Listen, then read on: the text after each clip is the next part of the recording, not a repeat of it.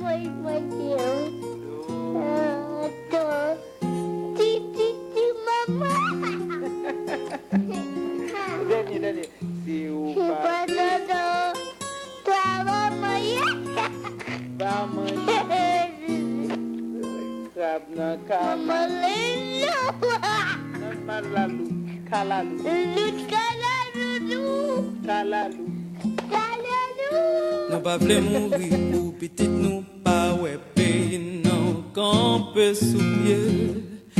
pas mourir sans nous pas tourner Haïti. Non, non, non, non, non, nous pas vle vieillir, nous retendons pour la caille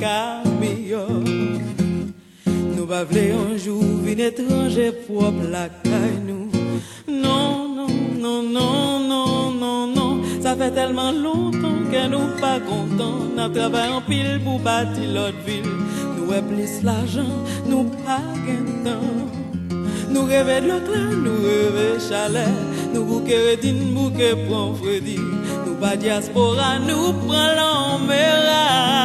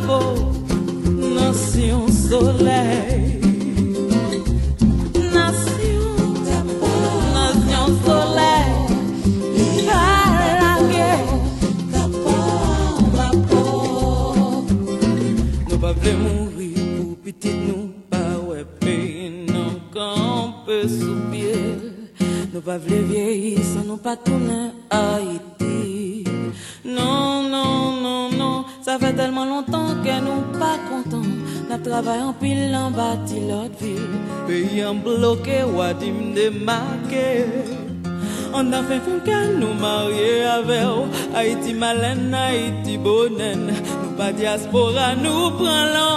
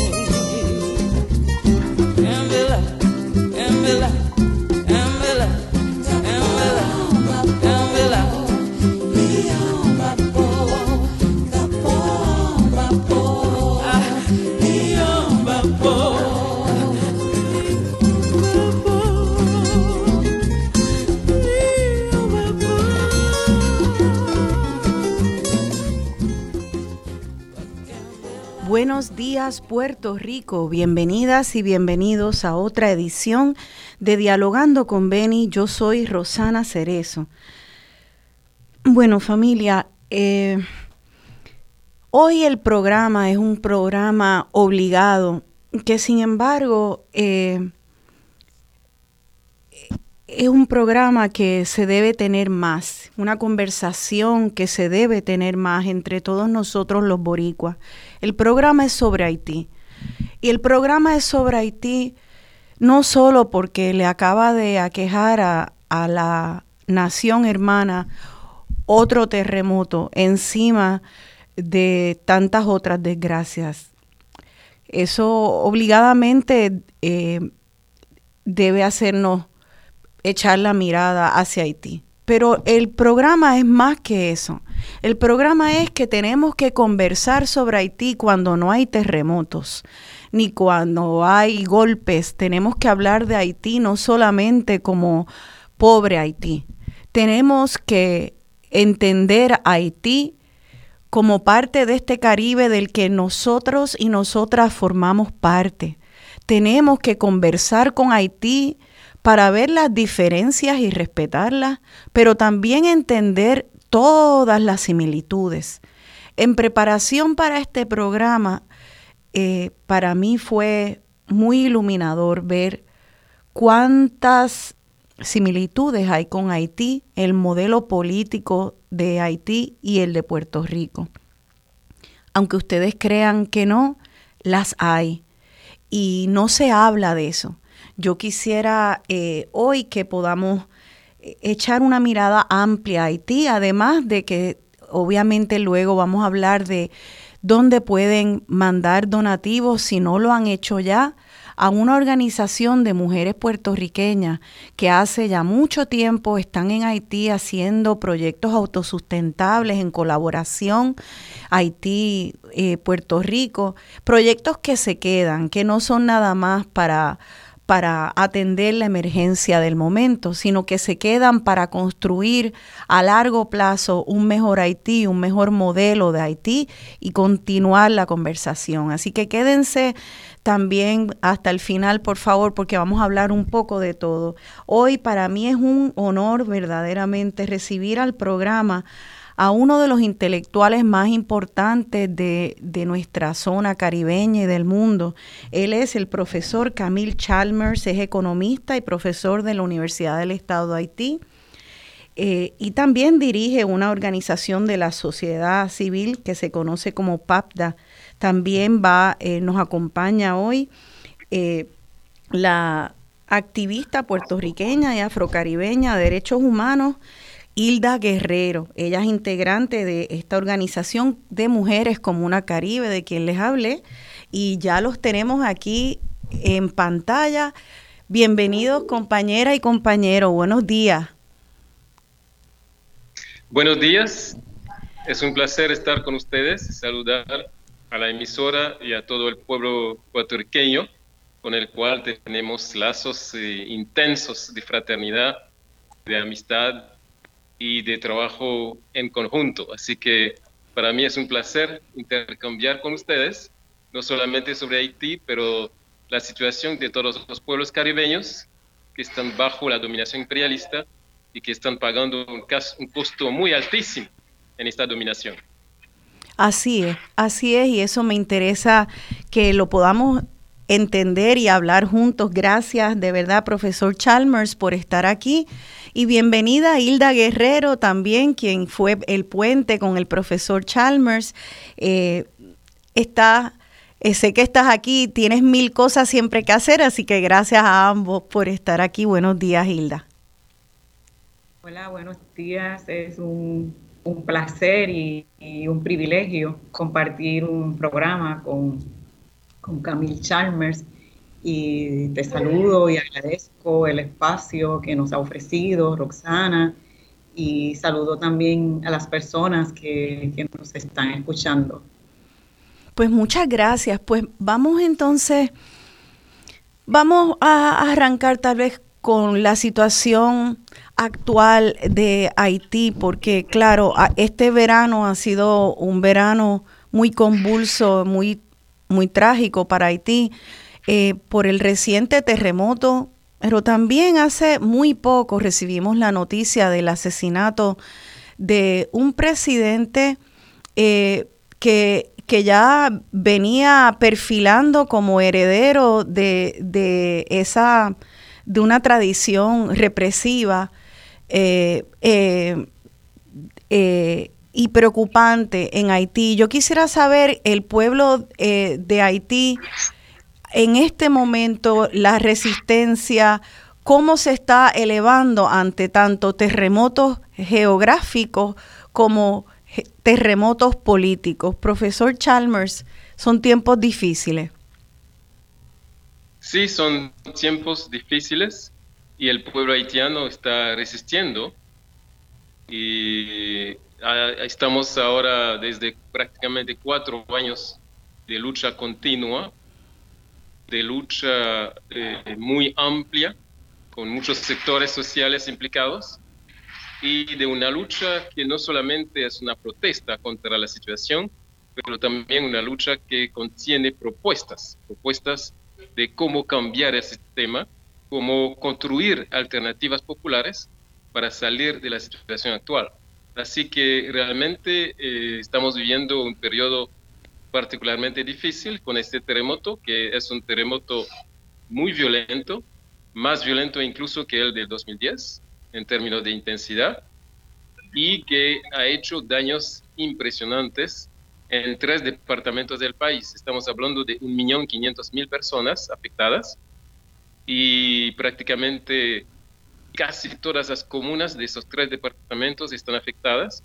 Y a diferencia de lo que sucedió en, en el 2010, ese terremoto afectó más al sector rural, al sector más pobre del país y también es un sector estratégico para el suministro de alimentos, para la producción alimentaria. Así que es un golpe muy duro y realmente eh, esta semana tuvimos eh, varias visitas en la región y vimos situaciones realmente insostenibles, muy graves, con eh, gente que han perdido todo, que han perdido su casa, que han perdido todo lo que han invertido durante toda una vida para tener una casa. Y en, la, en la región no solamente se desplomaron casas, residencias particulares, más de 60 mil, pero también edificios eh, colectivos, como por ejemplo hospitales. Un hospital de referencia muy importante se cayó. También se cayeron 200 escuelas, lo que la infraestructura escolar está muy afectada. Se cayeron templos vodú, se cayeron templos protestantes, iglesias católicas, incluso una, una iglesia en la zona de Osavo, que tiene más de 350 años construida. Así que realmente una catástrofe eh, de gran amplitud y mucha gente ahora están viviendo en la calle eh, sin poder protegerse contra la lluvia y estamos en una temporada de huracanes, como saben, y es una situación realmente muy dolorosa y que por supuesto eh, intensifica la, la violencia contra la población y sobre todo la capa más pobre del país. Y en ese sentido hay que subrayar que frente a ese terremoto vimos eh, manifestaciones eh, impresionantes de solidaridad desde las otras regiones, mucha solidaridad, eh, muchos jóvenes voluntarios se dirigieron a la zona para trabajar con los campesinos, muchas universidades las, las escuelas de, medicina, las enfermeras, realmente miles, miles de voluntarios se dirigieron a la zona para poder ayudar a la población, pero muchas veces llegan sin poder hacer mucha cosa porque faltan materiales, faltan eh, herramientas y es muy difícil intervenir en esta condición. También es una oportunidad para saludar la presencia de la Brigada Médica Cubana, que, que se desplegó en menos de 24 horas en la, en la zona y hizo una contribución muy importante para salvar vidas. Y hasta eh, hoy día todavía hay, se calculan que hay más de 250 personas por debajo de, las, de los escombros y, no se sabe cuántas de esas personas están vivas o no. Y por ejemplo, hace tres días sacaron 24 cuerpos de, de los escombros y de esos cuerpos habían 16 personas vivas. Así que muchas veces eh, la población, por supuesto, hace todo lo que puede, pero esa masa de concreto a veces necesitas instrumentos más sofisticados para poder sublevarlos. Y eh, la reacción del gobierno fue muy lento y faltó mucho la coordinación también de los esfuerzos lo que por supuesto prolonga los sufrimientos y la desesperación de gran parte de esa población. Y es importante eh, subrayar que muchas de las ayudas que están llegando están priorizando el sector urbano, cuando las mayores devastaciones se produjeron en el sector rural. Así que muchas cosas se están haciendo a nivel de las grandes ciudades, con mucha visibilidad, con fotografías, etcétera, pero el sector más afectado de los campesinos no reciben las ayudas eh, adaptadas al caso. Y también es importante que tengamos mucho cuidado para analizar la calidad de la respuesta a la situación de emergencia. Porque lo que vimos durante el terremoto del 2010 es que muchas fuerzas se están aprovechando de la situación de vulnerabilidad actual para poder intensificar la, dominación externa. Así que eh, el, concepto de capitalismo del desastre, ¿no? Cuando se utiliza un desastre para eh, consolidar y tomar control de espacios estratégicos eh, desde el punto de vista económico. lo hemos vivido de manera muy clara durante el terremoto del 2010, cuando gran parte de las ayudas que llegaban estaban confiscadas por grandes ONGs, por agencias multilaterales, y el gobierno haitiano, por ejemplo, durante los dos primeros años que siguieron el terremoto del 2010, el gobierno recibió solamente 1% de los fondos disponibles. Es decir, que se marginalizó totalmente en el proceso de ayuda misma a las estructuras haitianas y fueron las empresas norteamericanas que se beneficiaron de gran parte de la ayuda. Y por supuesto, eso eh, obstaculizó la construcción de capacidades desde la población, desde las organizaciones haitianas, por ejemplo, incluso remover los escombros, ¿no? Eso fue una tarea asumida por empresas norteamericanas y que, que cobraron casi mil millones de dólares para, para eso. Y se marginalizó todo, todo lo que el Estado tiene como estructura para tratamiento eh, de desechos, ¿no? Así que era la ocasión para refortalecer la capacidad interna, la capacidad de las alcaldías para hacer la gestión de los desechos. Es un ejemplo para mostrar que hay que tener mucho cuidado sobre la calidad de las ayudas que llegan para la emergencia. Y eh, durante el terremoto del 2010, por ejemplo, eh, distribuyeron mucha comida, mucha ayuda alimentaria, cuando el sector agrícola, el sector de producción alimentaria no había sido afectada. Es decir, que era, por ejemplo, mucho mejor financiar la posibilidad de conectar la producción campesina con las zonas damnificadas en vez de traer desde fuera alimentos importados, sobre todo de Estados Unidos, para crear nuevos hábitos que alimentan la estructura de dependencia alimentaria que ha llegado hoy a niveles muy altos en un país que tenía una autosuficiencia alimentaria en los 70 y que ahora importa 85% del arroz que consume desde Estados Unidos. Así que esta conexión entre ayuda y estrategia de reconstrucción, ¿no? ayuda de emergencia y estrategias de rehabilitación y de reconstrucción, eh, tomando mucho cuidado para que los actores centrales sean las organizaciones haitianas, el pueblo haitiano, ¿no? que debe escoger lo que es prioritario y dirigir los procesos de reconstrucción y, de, de lucha frente a la situación. En ese sentido, eh, nosotros estamos eh, trabajando de muy cerca con las comunidades afectadas, con las federaciones campesinas que tienen presencia en la región, no solamente para evaluar lo que pasó, entender lo que pasó, pero también para tener propuestas y modelos de intervención que priorizan los actores y que permiten que esos actores se puedan construir mejor para responder a ese tipo de situación en un país que está amenazado por muchos riesgos de varios tipos. Y, en ese sentido eh, es muy importante que la, la, solidaridad que se expresa sea una solidaridad respetuosa de la cultura haitiana, una solidaridad respetuosa de los dispositivos organizados que existen en el país y que no haya sustitución como se hizo en el 2010 y debilitamiento de las organizaciones nacionales y locales.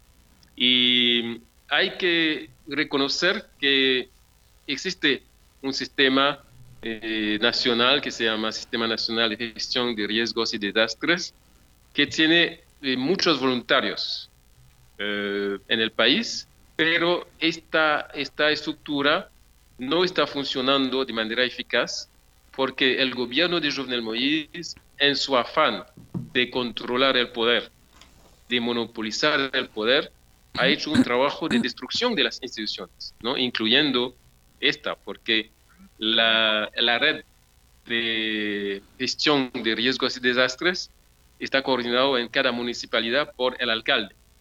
Y los alcaldes que tenemos ahora no son los alcaldes electos, son alcaldes, alcaldes nombrados, porque Jovenel Moïse no ha hecho las elecciones en el tiempo adecuado, así que son alcaldes nombrados por el gobierno y que muchas veces politizan su intervención y no tienen legitimidad, no están reconocidos por la población, lo que por supuesto obstaculiza el proceso de movilización de esos voluntarios que están dispuestos a trabajar, pero que muchas veces eh, tienen cuestionamientos sobre la utilización de los recursos y no quieren que haya una instrumentalización de esos recursos para favorecer a la extrema derecha, para favorecer un candidato o un, un sector político ¿no? que utiliza ese desastre a veces para capitalizar y presentar un proyecto político como el mismo Jovenel Moïse lo hizo durante la campaña del 2017, después del huracán Mathieu.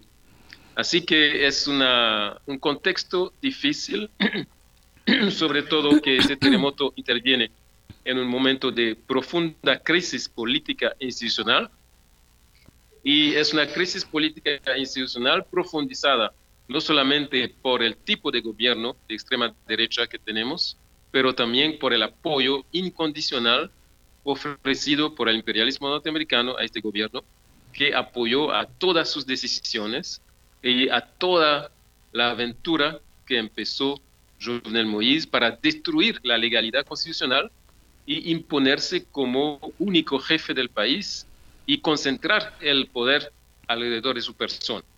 Así que después de la muerte de Jovenel Moïse, no hay realmente un cambio de régimen, no tenemos un gobierno de transición como le está reclamando la población, que permitiría regresar a la legalidad constitucional, pero tenemos una continuidad entre el régimen político instalado por Jovenel Moïse y el primer ministro actual, Ariel Henry, que fue designado por Estados Unidos, no tiene ninguna legitimidad, no tiene ninguna base legal y constitucional y está gobernando dentro del mismo proyecto que tenía Jovenel Moïse eh, anteriormente, antes de su muerte. ¿no? Y en ese sentido eh, hay ahora la prioridad, por supuesto, de estar al lado de la población de la zona del sur para eh, facilitar procesos de recuperación rápida, pero también a esta lucha más global para la instalación de un gobierno transicional en ruptura con el régimen actual y que permitiría realmente un, un periodo de transición para poder después organizar elecciones, etcétera, pero en condiciones totalmente distintas a las que están actualmente en el país. Profesor, eh, a, al presidente asesinado Moïse le lo, tildan de heredero de la tradición de Duvalier. Es interesante eh, del dictador Papadoc Duvalier y es interesante cómo en Estados Unidos eh, se, eh, apoyó un régimen dictatorial por tanto tiempo donde se cometieron atrocidades y entonces a la misma vez con la hipocresía del boicot a Cuba. Eh, entonces, ahora vemos un Estados Unidos nuevamente apoyando a los herederos de una tradición dictatorial, eh, el, el, que ya iba perfilando como, como que iba a ser un golpe de Estado para alargar su, su estadía en la presidencia. Eh, y y entonces a veces acá en Puerto Rico, cuando oímos eso, pensamos, ah, bueno, pues entonces es dictadura, eso es un modelo completamente distinto al nuestro. Y sin embargo, cuando yo lo escucho a usted hablar, profesor, oigo unos temas que desde aquí, desde este programa y desde otras plataformas de análisis político de nuestra situación puertorriqueña, eh, son eh, muy parecidas ante un desastre, un pueblo que se mueve rápidamente, solidario, el pueblo con el pueblo, pero un gobierno lento, corrupto, eh, que, que, se tarda en responder y que capitaliza el desastre para verse mejor el partido. Todo eso nos pasó a nosotros también. Este, esta, eh, todos los ingredientes del capitalismo del desastre, tanto eh, de beneficio para los Estados Unidos como para, lo, para la oligarquía puertorriqueña. Entonces, eh, es, es interesante que parece haber unas diferencias importantes con unos pilares muy parecidos también a otras, eh, con variantes en nuestra sociedad y en la sociedad haitiana. Sí, sí, hay muchas eh, semejanzas y no es casual, es que realmente Haití, Puerto Rico, hacemos parte de esta región caribeña y que, es una región muy estratégica para eh, el capitalismo mundial y para Estados Unidos. Es eh, muy importante para ellos controlar esta zona y hacer todo lo posible para que todos los recursos de esa zona alimenten los procesos de acumulación capitalista, ¿no? Y están listos para hacer todo para mantener esa situación, incluso destrucción de, pueblos enteros.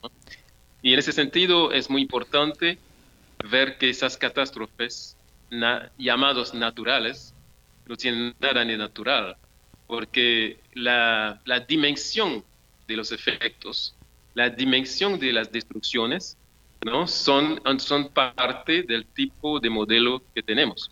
¿No? porque tenemos un modelo dependiente, un modelo controlado totalmente por fuerzas externas y un modelo que niega la autodeterminación y la voluntad de los pueblos para organizarse y, gestionar sus recursos eh, con la prioridad de responder a las necesidades colectivas. Y en ese sentido es un enfrentamiento, enfrentamiento de nuestros pueblos frente al imperialismo y es muy importante inscribir que las respuestas que están dando a, esas catástrofes son respuestas que siempre desde el imperio alimentan ese, ese proyecto de dominación. Por ejemplo, eh, hubo un despliegue importante de, militares norteamericanos en la zona afectada bajo el pretexto de, de llevar ayuda alimentaria, etcétera, pero sabemos que siempre esas intervenciones tienen varios objetivos. Y en el 2010 vivimos una cosa totalmente caricaturesca cuando el Congreso de Estados Unidos adoptó un crédito excepcional para ayudar a los damnificados del terremoto del 2010 y gran parte de esa, de esa plata fue para pagar el ejército de Estados Unidos por el despliegue que había hecho después del terremoto. Qué increíble. Que la gran parte de esa plata fue utilizada por el mismo ejército que había desplegado barcos de guerra ¿no? alrededor de Haití y que había ocupado el aeropuerto, obstaculizando incluso la llegada de ayuda desde Venezuela, desde Europa, desde Cuba, y um, con la prioridad de evacuar a los norteamericanos en ese momento, antes de las réplicas. Es decir, con una gestión totalmente inhumana y una gestión que no tiene ninguna, ninguna relación con las prioridades de la gente que está sufriendo los efectos de ese desastre. Hay que decir también que, por ejemplo, en Haití, la mayoría de la gente que murió durante el terremoto, eh, de este terremoto del 14 de agosto, esto es una consecuencia del tipo de construcción, ¿no? El tipo de construcción que es un tipo de construcción que interviene en un mercado liberalizado totalmente, porque el sector de la construcción ahora no hay ningún control desde el Estado, por ejemplo, de la calidad de los materiales que se utilizan. No hay tampoco em, eh, una racionalización de la utilización del espacio ¿no? sobre el territorio. lo que explica que tenemos un crecimiento anárquico de construcciones y es, ese crecimiento anárquico de construcciones se hace a beneficio de un grupo de especuladores que están aprovechando de esa situación para, para acumular mucha plata. Eh, Incluso, por ejemplo, pro- mucha, importación. Sí. perdone, profesor, nos tenemos que ir a la, a la pausa comercial y quiero pausar ahí porque otro, otra vez más, esto es otro aspecto que es idéntico en Puerto Rico. Uno de mis pro- eh, programas que antecedió a este era precisamente cómo se está permitiendo la construcción en zonas marítimo terrestres con edificios colapsados en nuestros mares. Alguien dio un golpe, hizo un billete, luego se fue y nos dejó a nosotros, al pueblo, con estos escombros. Son escombros en Haití, escombros en Puerto Rico, son parte de un modelo económico neoliberal que nos afecta a todos. Quédense con nosotros, estamos hablando sobre el pueblo hermano de Haití y estamos en Dialogando con Beni. Le. Le C'est son bail normal, ok Le qu'il est pas qu'on aborde, mesdames, yo. Pode acabar lá, velho. Então deixa. Que idioma que habla quando haciendo el amor? No puedo sabía. ¿Dónde es la? Dis-moi quelle langue tu parles quand tu fais l'amour. Le préjugé qu'il y a sous la terre fait que les hommes vacagent vivent en paix. Problème religion, problème couleur. Qu'on fait oublier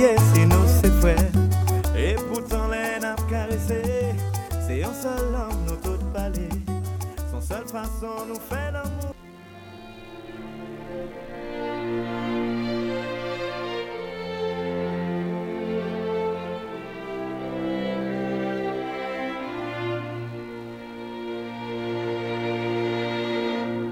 Gessa qui s'est menté devant bon Dieu, yo pas vivre l'autre côté. Gen sak di kote lombrik yo mare Se la ya fe viezo, se la ya prete Mm, Gen se van la mizek pousse do yo. Yo tombe lot bodlo Men gen sak bien ki pa jam manke Anye me zami Kidnape, chime fe yo pe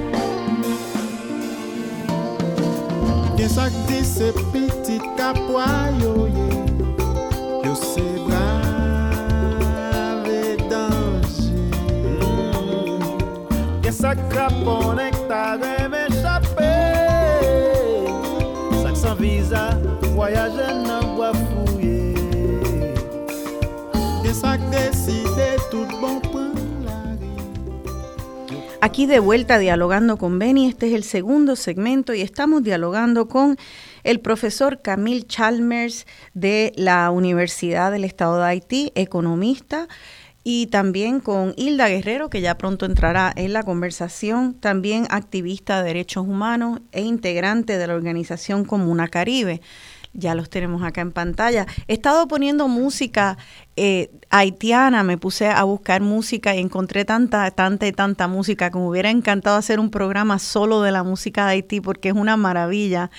Eh, también yo siendo eh, estudiosa de la literatura, puedo decir que también soy amante de la literatura y la poesía haitiana, así que tal vez en otra ocasión podemos hacer un programa sobre, sobre la cultura haitiana para poder aprender un poco más de ella, pero esa canción se llama La Vi de un cantante llamado Betoba Ovas y anteriormente en el primer segmento empezamos con Nación Soleil de Emeline Michel y ella es una cantante que le llaman eh, le llaman la reina de la canción haitiana o de la música criolla haitiana.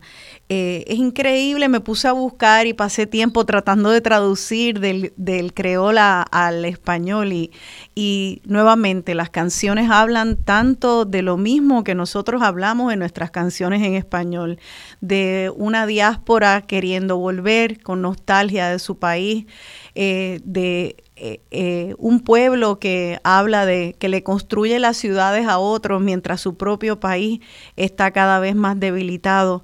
Eh, realidades diferentes y a la vez muy, muy comunes. Por eso esta conversación es tan importante.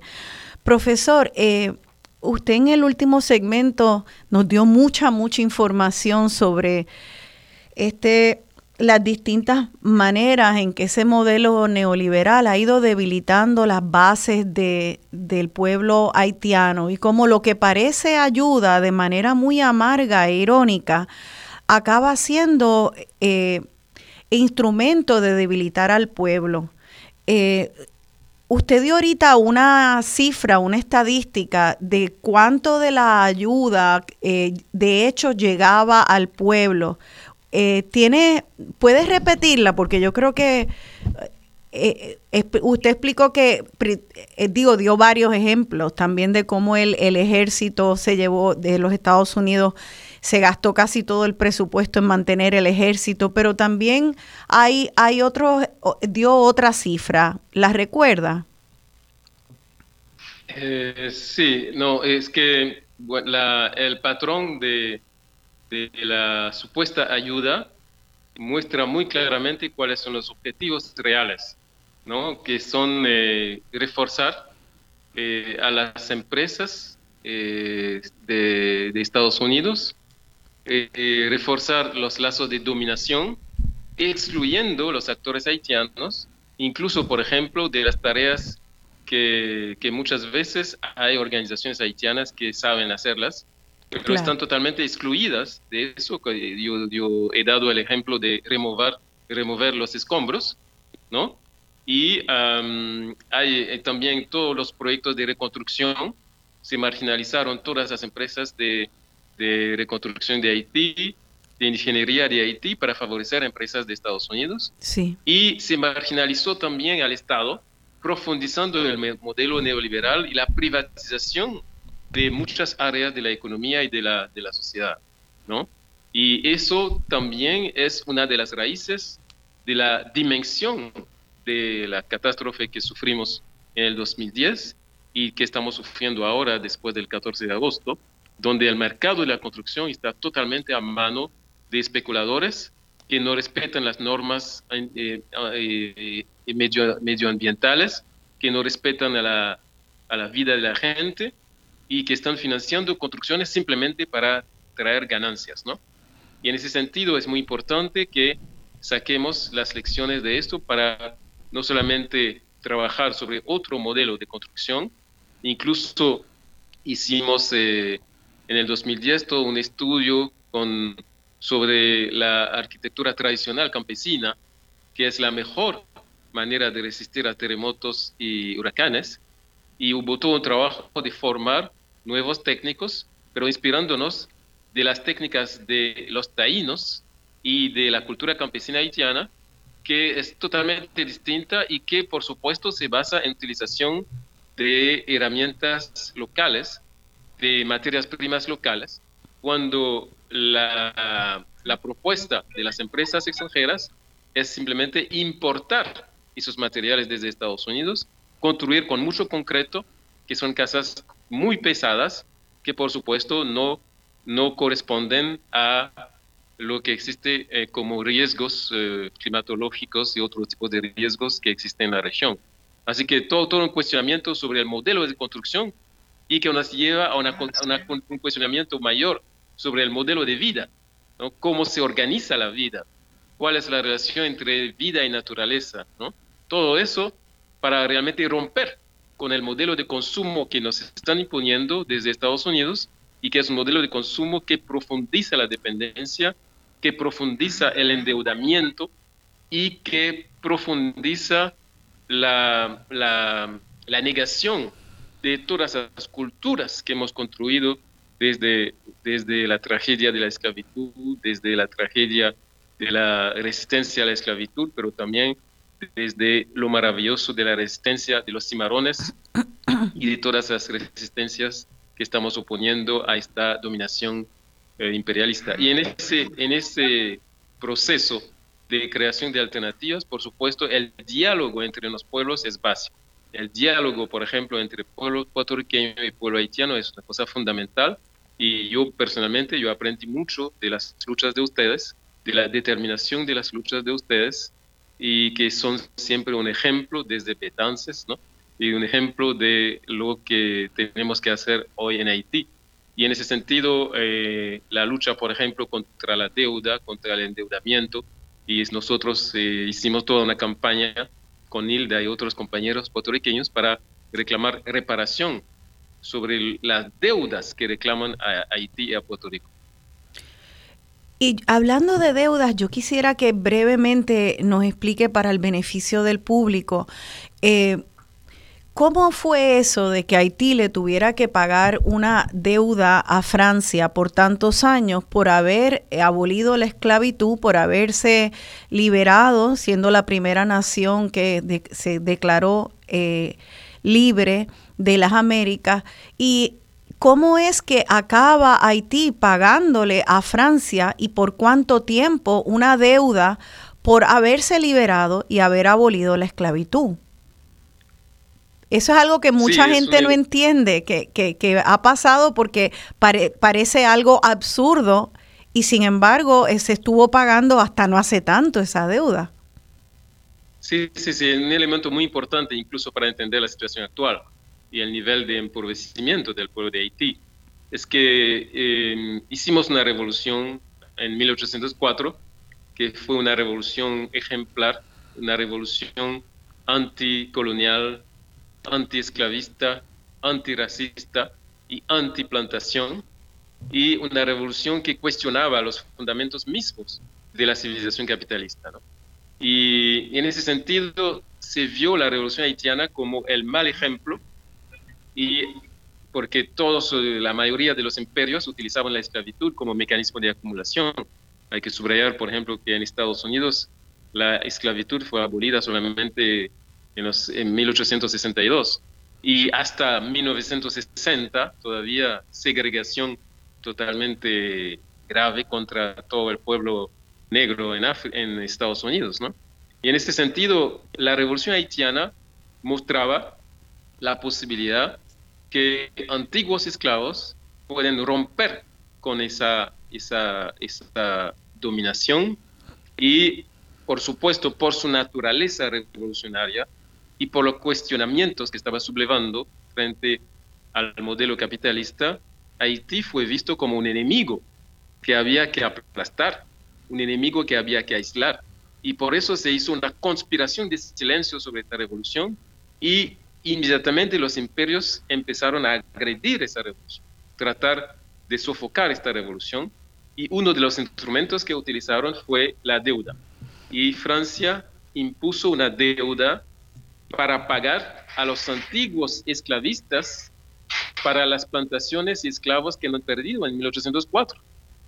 Una deuda enorme que representaba el presupuesto de la primera potencia económica del mundo en ese momento, 150 millones de francos oro, y, y realmente Haití pagó durante más de un siglo a Francia y fue un pago que fue recibido por los antiguos esclavistas.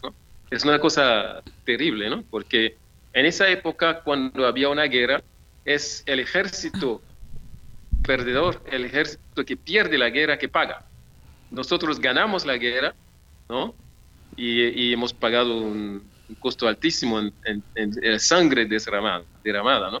Pero también tuvimos que pagar de manera, eh, con recursos financieros a, a Francia y fue el mecanismo para reinstalar el control del capital francés sobre la economía haitiana, porque fue el mecanismo financiero que permitió al capitalismo francés reinstalarse en Haití con otros capitales de, Europa. Por ejemplo, Haití tuvo que pedir préstamo a bancos de Londres para seguir pagando a Francia. Así que se anuló, se anuló una de las consecuencias más importantes de la revolución haitiana, que era crear un pueblo independiente con mecanismo de autodeterminación. Así que se utilizó el endeudamiento como mecanismo para reinstalar la dominación externa y anular los beneficios de la revolución, porque durante muchos años 65% de los ingresos del Estado estaban dirigidos a pagar a Francia. ¿ah? Eso es increíble. Así que, y esta deuda fue reconvertida a partir de la ocupación militar de Estados Unidos del 15, cuando ya no pagamos a Francia, pero seguimos pagando a Estados Unidos. ¿no? Y, y Estados Unidos utilizó los mismos mecanismos de, de la deuda para poder eh, mantener ese control sobre la economía haitiana.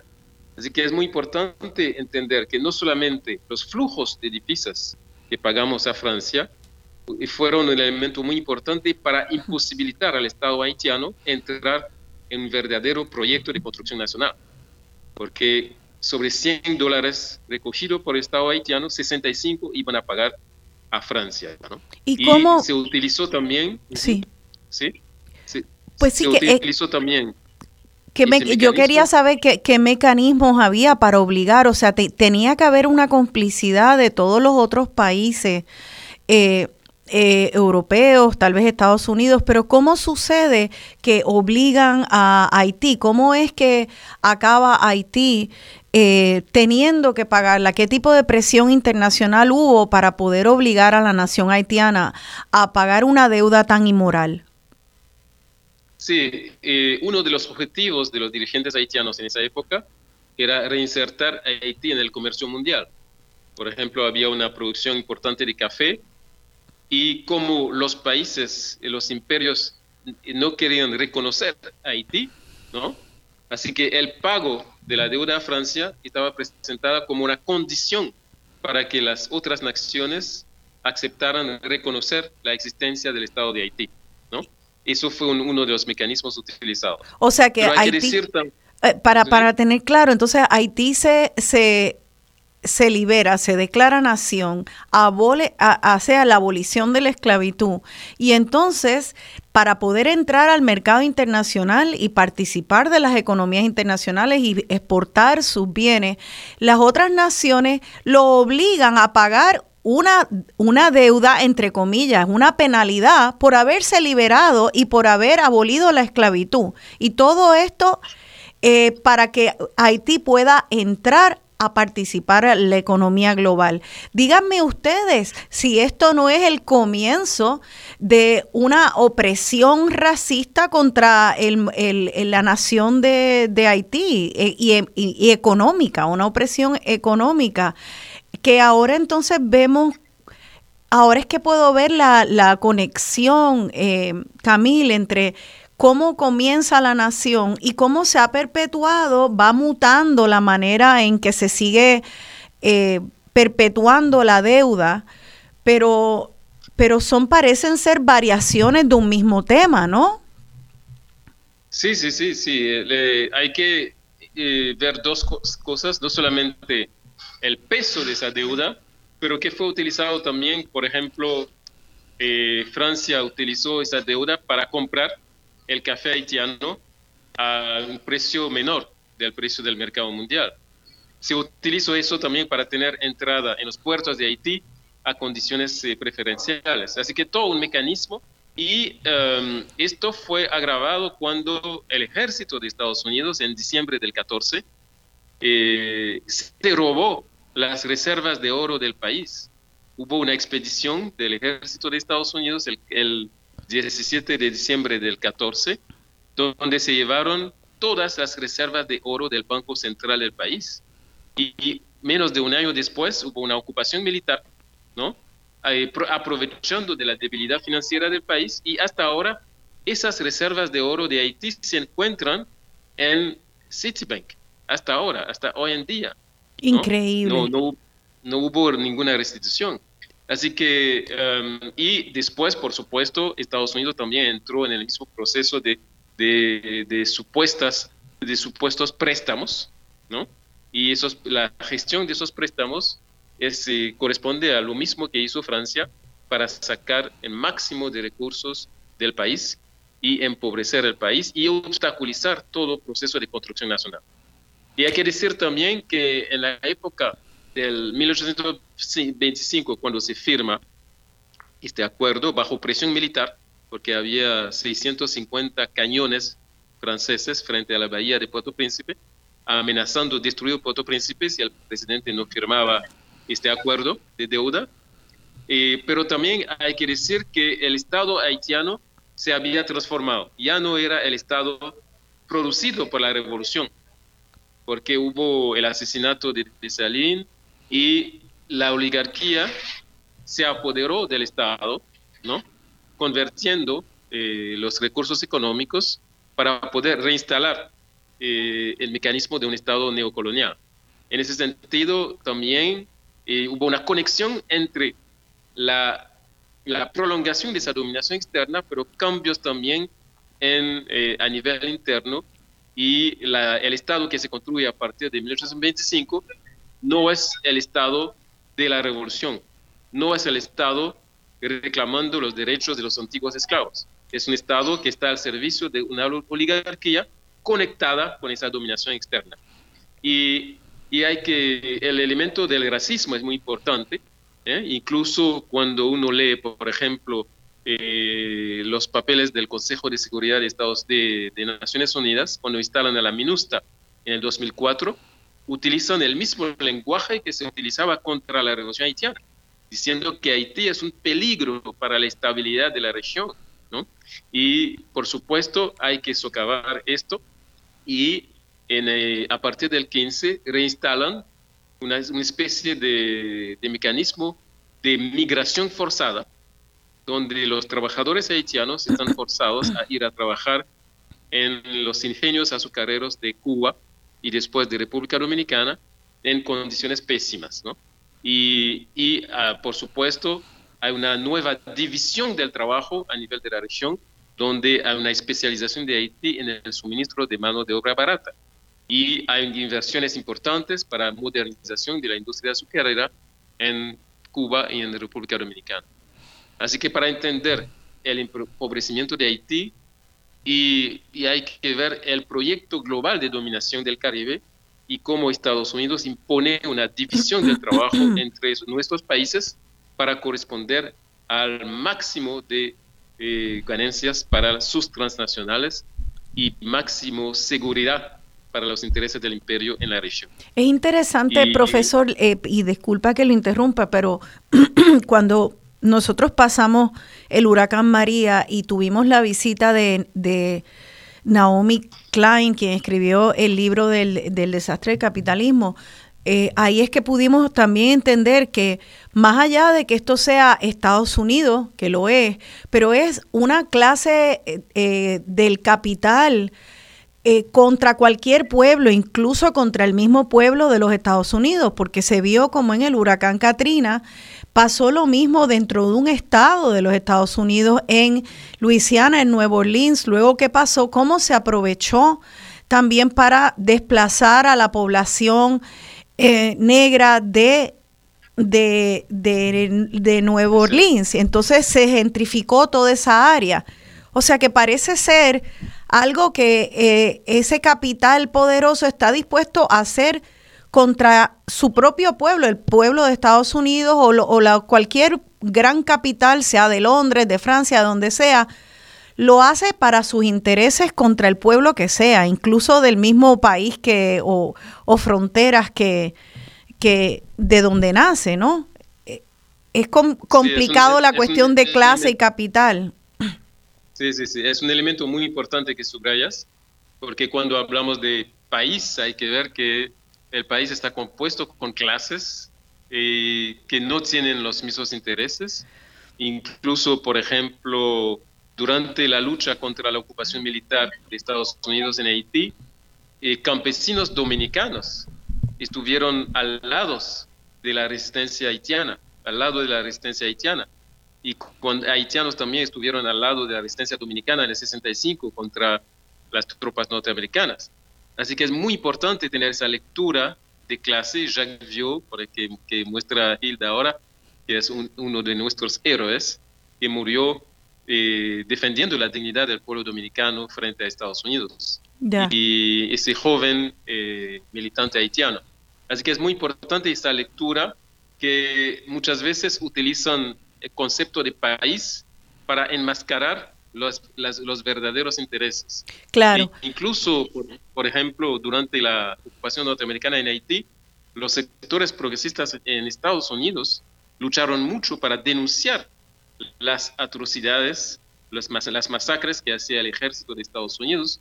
Y, y hay que tener esa visión global, geopolítica, pero también una visión de clase, ¿no? Y en esa visión de clase es muy importante introducir el racismo sistémico, ¿no? Que es un elemento también del tipo de dominación que están imponiendo ahí.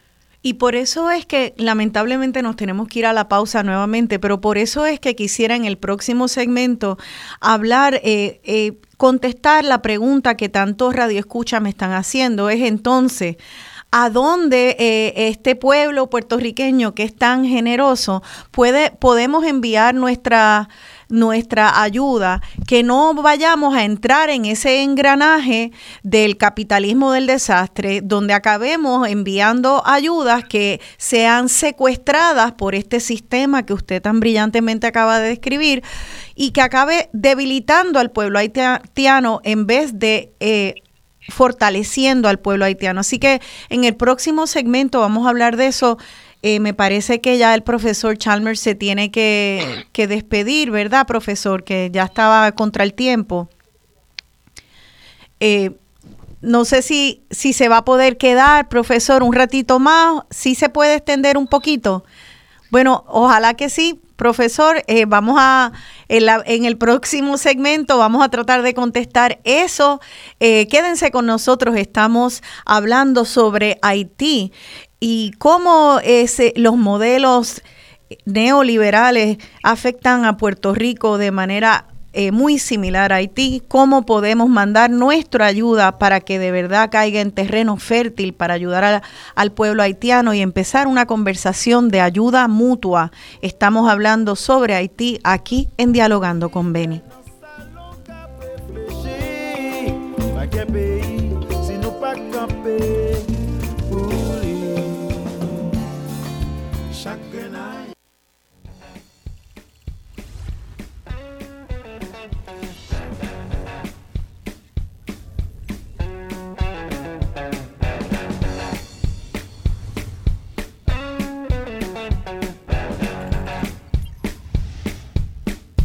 pa ka evite chanjman Non, se sel bagay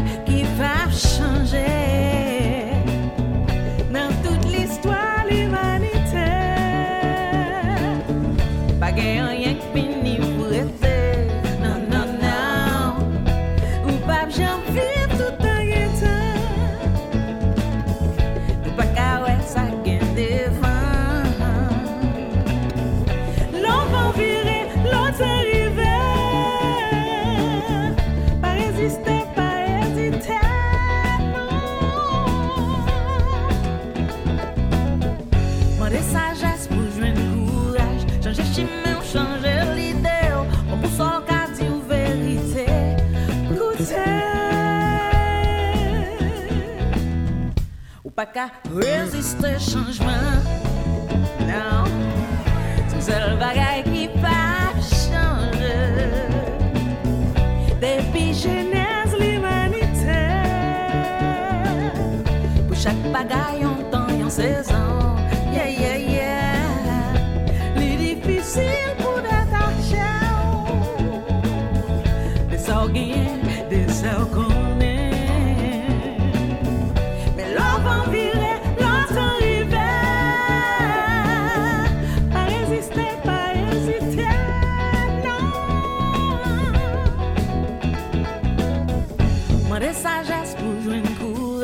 changer chimène, changer l'idée, comme vous sans qu'à vérité, pinga douter.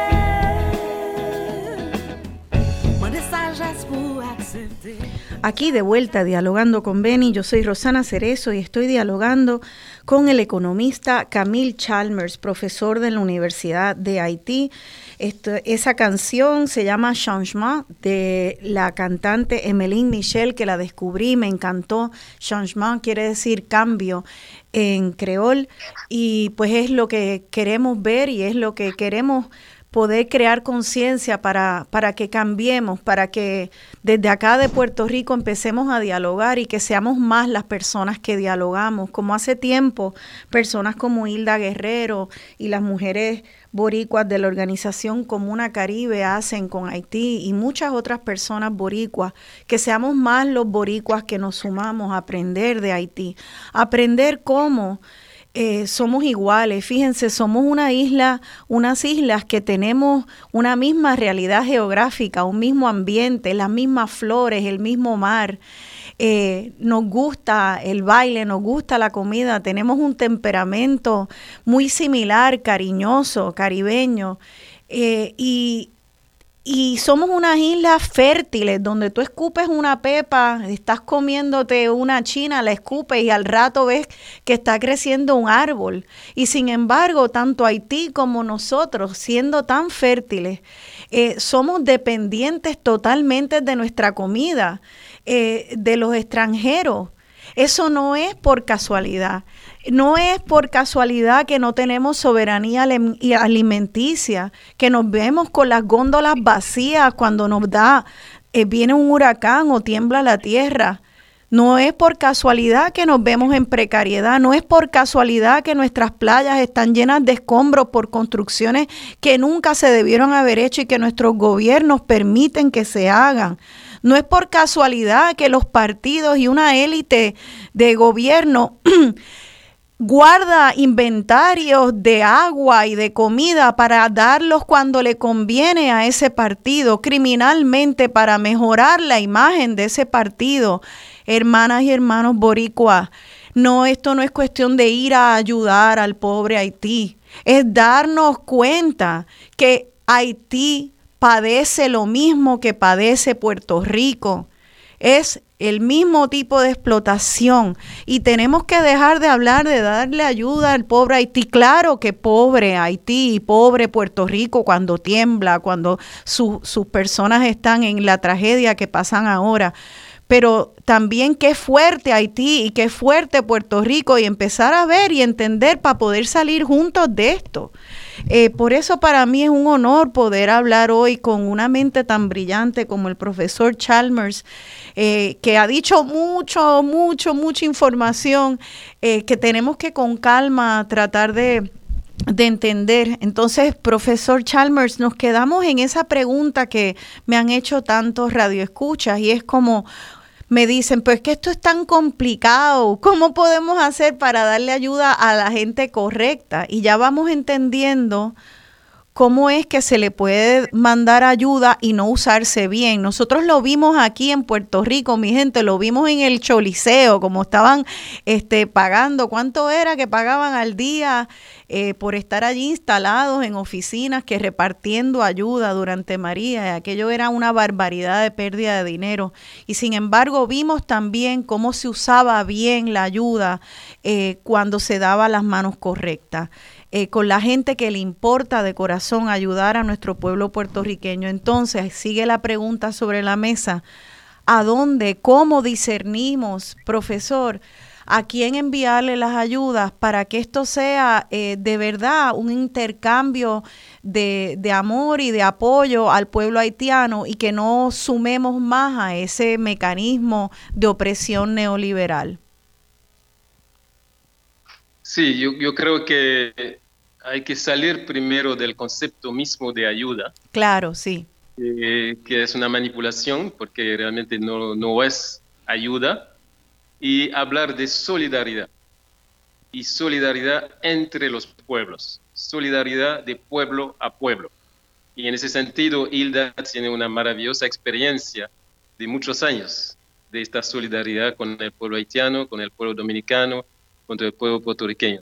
No solamente solidaridad, pero también procesos que permiten aprendizaje mutuo enriquecimiento mutuo en términos de entender los procesos sociales, los procesos de lucha, toda su riqueza y aprender que nuestros pueblos siempre han, han estado en resistencia, no han aceptado la dominación, no han aceptado la colonización, no han aceptado la esclavitud y no aceptan tampoco hoy la ayuda que conduce a más dominación, a más colonialismo.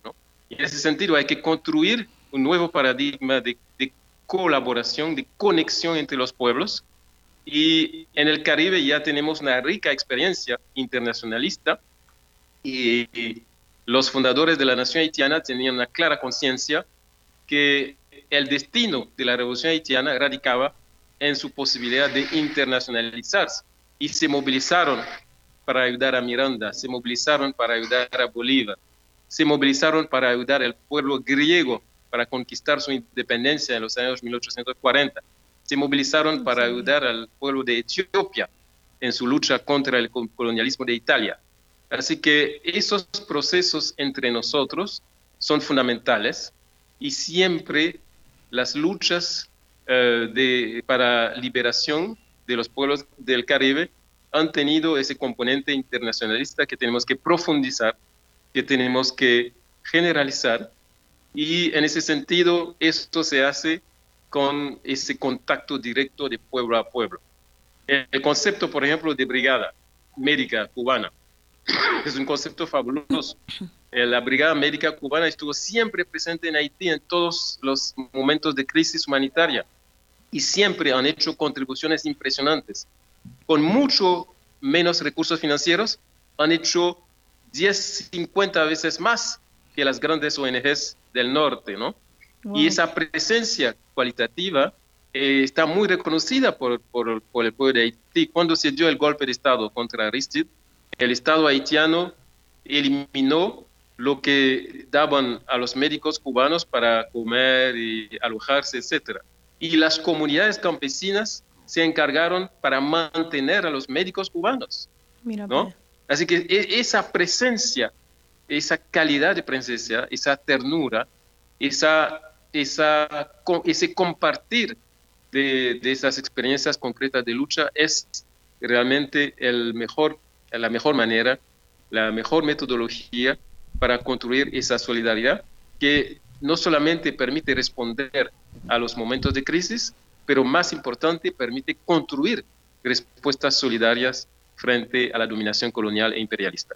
Eso quiere decir que si, si conocemos de proyectos que permanecen, que tienen lazos eh, duraderos, más allá de la, de la crisis, eh, ya eso es una buena señal, ¿no? Aprender eh, de la historia de la, de la organización a la cual, a la cual este, vamos para mandar un donativo, sea de comida, de medicina eh, o de dinero, pues estudiar, estudiar eh, la historia de esa de esa organización y asegurarnos que tenga una base con el pueblo, que no sea nada más unas organizaciones. A veces la gente me dice, caramba, pero ¿cómo va a ser?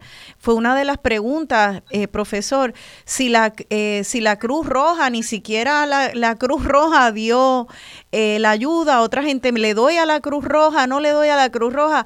Eh, hay preguntas sobre grandes organizaciones como esa, las cuales muchos ciudadanos depositan y depositamos, hemos depositado nuestra confianza. Eh, debemos entonces seguir apostando a organizaciones más de base, más, más pequeñas. ¿Hay algún consejo práctico de cómo abordar esto cuando llegue el momento de, de mandar el donativo?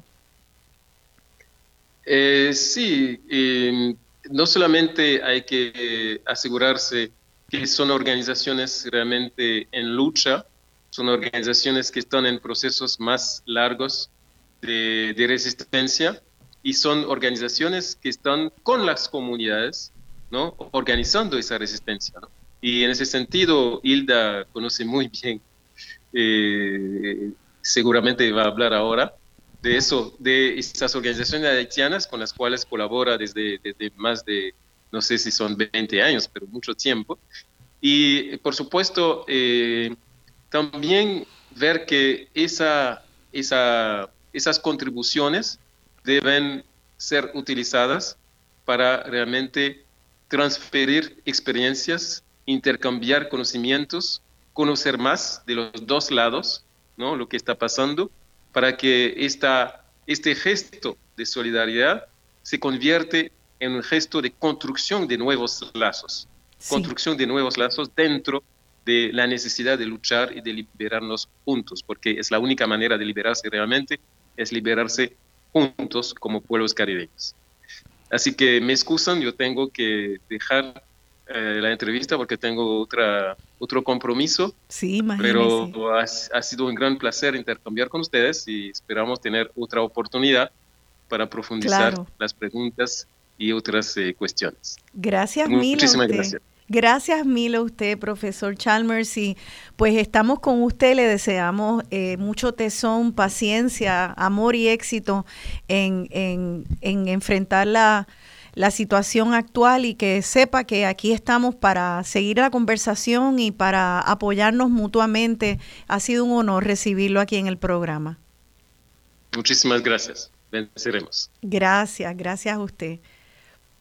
Pues Hilda, eh, ya finalmente te pasamos la palabra a ti. Gracias por haber servido de puente con el profesor Chalmers. La verdad que, eh, pues sencillamente eh, es, un privilegio poder oír una persona articular tantos conceptos tan difíciles y los, los hilvana de una manera eh, tan clara, haciendo conexiones que a veces se nos escapan porque estamos bajo asedio de tantas de tantas cosas que a veces tú no sabes ni por dónde viene y él, él lo él lo trenza en una narrativa muy coherente, así que gracias por haber sido el puente con él. Entonces, Hilda, el profesor Chalmers acaba de, de, de, darnos un consejo, un consejo de que estemos pendientes de esas organizaciones que trabajan desde la solidaridad, no desde la, solamente la caridad, la ayuda y que entonces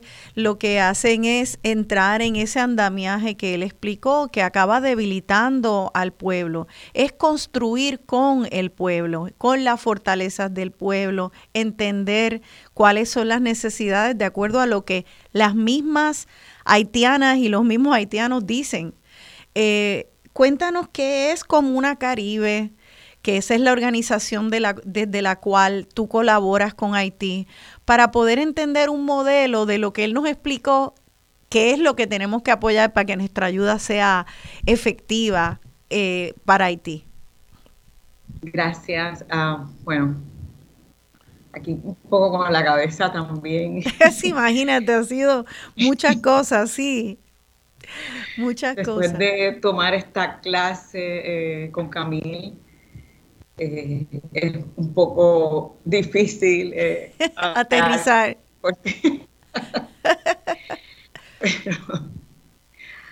Ah, pues eh, yo soy parte de un espacio de reflexión y solidaridad que es Comuna Caribe, lo que fue antes el Comité Pro Niñez Dominico Haitiana, desde el 2003 realmente nace con, con el nombre de Comité Pro Niñez Dominico Haitiana y es luego de del 2011 que, transicionamos a, llamarnos, a cambiar el nombre a Comuna Caribe, porque sobre la marcha, en el camino, nos hemos convertido ¿no? en una comuna caribeña y ya pasamos no solo a trabajar con la niñez, sino también a trabajar con, con mujeres, eh, con comunidades, y entonces pues por eso eh, la transición. como bien señaló Camil, eh, sí llevamos eh, muchos años de trabajo solidario con, el pueblo de Haití. Fíjate. Mayormente. Ajá. Sí, sí, no, perdona, que te quería. Sí, en Haití y con Haití hemos aprendido digamos, a, escuchar con el corazón y a mirar con sabiduría. A mirar con sabiduría y a mirar la sabiduría eh, del pueblo eh, de Haití. Así es que cuando hay una situación de crisis o de desastre que como bien señaló Camille, eh, no son desastres del todo, desastres naturales, hay mucho que tiene que ver con desastres eh, de mala planificación. Pues cuando hay situaciones de desastres, de crisis, pues antes de, iniciar eh, una campaña de ayuda, entre comillas, nosotras primero eh, escuchamos las necesidades del pueblo de Haití o de las organizaciones haitianas, qué es lo que necesitan, qué es lo que requieren desde nuestra solidaridad, qué podemos aportar eh, desde aquí.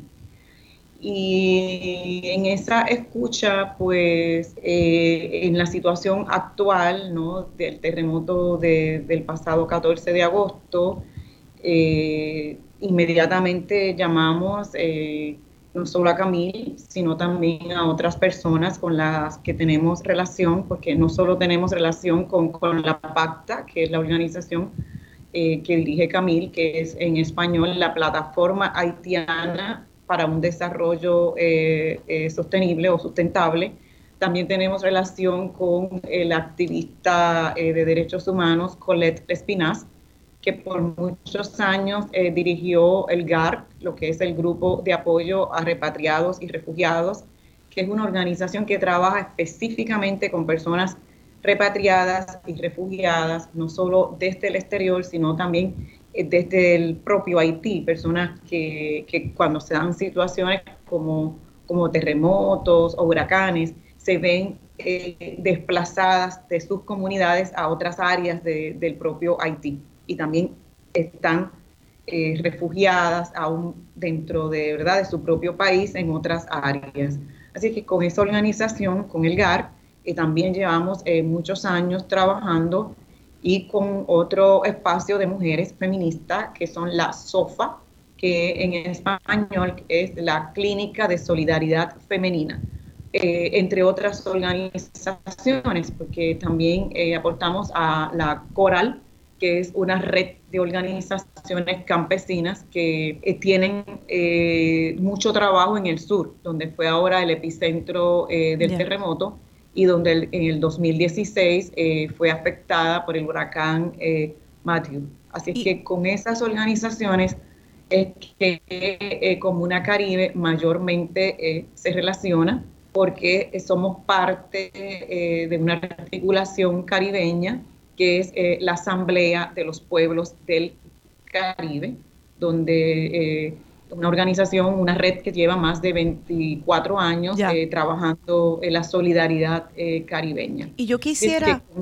sí, perdona Hilda, pero este, es que quisiera saber, tú en otra entrevista que escuché contigo, tú describiste un trabajo muy lindo como de un centro comunitario o unas casas comunitarias, una residencia que fueron eh, construidas mayormente con donativos puertorriqueños en, eh, y otros, no sé, explícanos porque no, no quiero ponerte palabras en la boca, pero quiero lo que a lo que va la pregunta más bien es para poder entender que cuando tú dices eh, escucha, entran, entramos, escuchamos, escuchamos a la gente que sabe lo que necesita el pueblo, contrario a lo que nos describió el profesor Chalmers ahorita, es como en un momento en el en uno de los terremotos de Haití, en el del 2010, andaban trayendo comida y eso lo que hizo fue competir con la con, la y,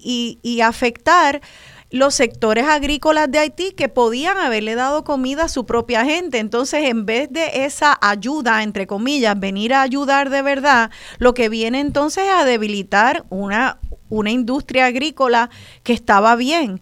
Eh, así que por eso es que tenemos que darnos cuenta, esto tiene que ser verdadero apoyo, no, no debilitar. Ustedes escucharon y entonces ahora hay un, un centro, unas residencias. Explícanos ese fruto de haber ah. escuchado. Sí, eso, eh, y está pasando ahora también, no solo pasó en el 2010, está pasando ahora eh, con este terremoto reciente. Esto es un proyecto eh, que se llama Village Solidarité, es una, un concepto de comunidad cooperativa. Eh, con toda honestidad, la mayor cantidad de dinero, ¿verdad? No, no, no vino de Puerto Rico. Eh, Puerto Rico solo aportamos a la casa. A la casa, ya. Eh, de encuentro de esa comunidad, que se construyeron 102 viviendas.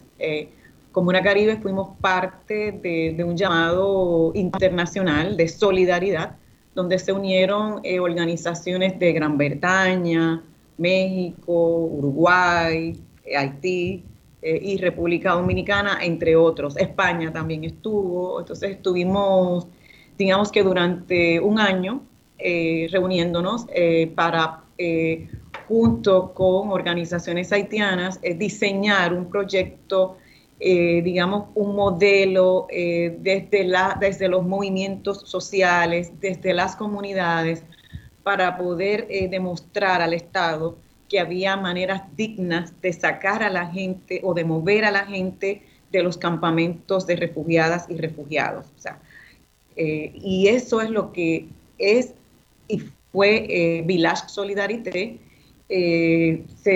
República Dominicana, una organización que se llama COP Habitat, estuvo conviviendo durante un año con comunidades haitianas para, para eh, proveer educación cooperativista eh, y que la gente que iba a, ocupar esas viviendas tuviese ¿no? el conocimiento de lo que es una comunidad cooperativa eh, y otros países pues aportaron económicamente y ahí eh, con las comunidades de, de mucho diálogo se dio prioridad a, digamos, a comunidades campesinas, personas desplazadas y a mujeres, mujeres eh, madres solteras para ocupar esas viviendas. Y esas viviendas, Eh, ¿cuántas? Si nos puedes dar como un retrato, si fuéramos hoy a visitar allí y entramos en esta aldea de solidaridad, ¿qué veríamos? ¿Cómo es físicamente? ¿Qué sucede allí?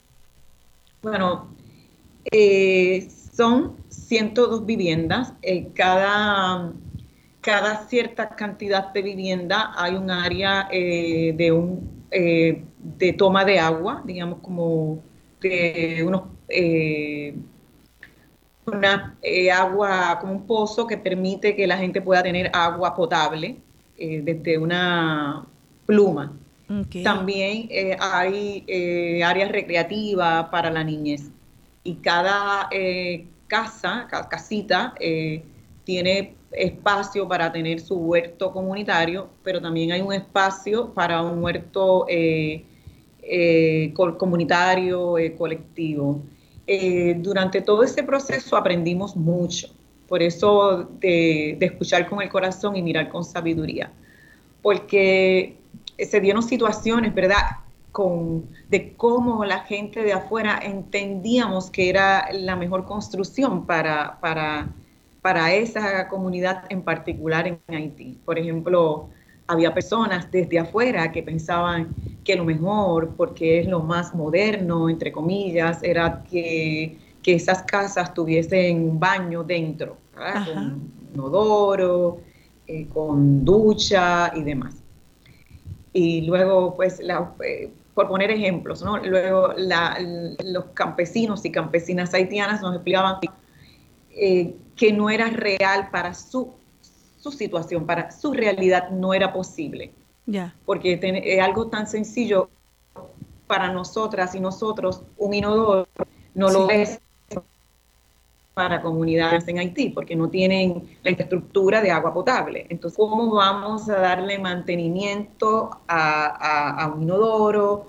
¿Cómo vamos a limpiar? Porque se necesitan detergentes, se necesita usar un tipo de papel higiénico, eh, y son muchas cosas que quizás dentro de Qué nuestra interesante, sí. realidad Sí. eh, creemos que es lo mejor para Claro. esas comunidades cuando no lo es. Eh, y, y dice- y decimos, pues queremos que, que dejen de usar letrinas, pero no, esa no es su realidad, porque Sí. la letrina eh, implica el no tener que usar, digamos, agua para eh, flochar, Sí. no, necesita, no necesariamente necesita papel higiénico. Claro. eh, y, no, y no necesariamente necesita detergente. Sí. En otra situación que, que, que, que quizás se, se, quería era que las casas tuviesen cocina dentro y fue otra situación. Pues no, porque eh, el campesinado, las campesinas en Haití cocinan con leña y ya una cocina dentro implica que el humo se va a concentrar allí dentro, puede provocar un incendio, o sea que Qué ese tipo de detalle hay que escucharlo y toma tiempo. Sí. O sea que, eh, Tenemos que son- irnos. Disculpa, Hilda, porque nos tenemos que ir a la pausa, pero quiero seguir hablando de esto porque me está tan interesante como ese, ese ejemplo que has dado, cómo podemos pensar que, ay, vamos a ayudarte a hacerlo mejor y tal vez también venimos con nuestros propios prejuicios y una cocina afuera puede ayudar más a que todo el mundo cocine junto y a fomentar la comunidad en vez de cada cual tener su cocinita. Lo que son las letrinas, ahora están muy de moda los inodoros compostables que no son nada más que letrinas este, modernas para adentro. Es lo nuevo en la avenida y es mucho más, eh, es mucho más ecológico. Entonces venimos con estas ideas del mundo moderno. Me, está súper interesante porque vienen cargadas de nuestros prejuicios culturales eh, y nuestra vivencia como si fuera la única y la mejor. Y tenemos que aprender a desconstruir todo esto. Así que vamos a seguir este diálogo y vamos a abrir también ahora las líneas al público para que hagan cualquier pregunta y nos deje oportunidad de decirnos a dónde podemos donar a Comuna Caribe para seguir apoyando estos hermosos proyectos. Quédense con nosotros. Estamos hablando de solidaridad entre los pueblos de Haití y Puerto Rico aquí en Dialogando con Beni. Mais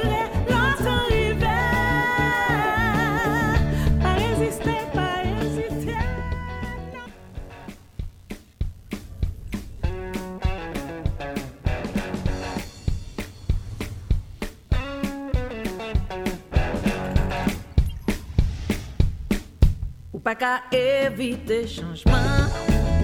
Non, se sel bagay ki pa chanje.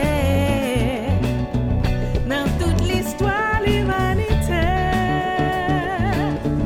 Pa gen yon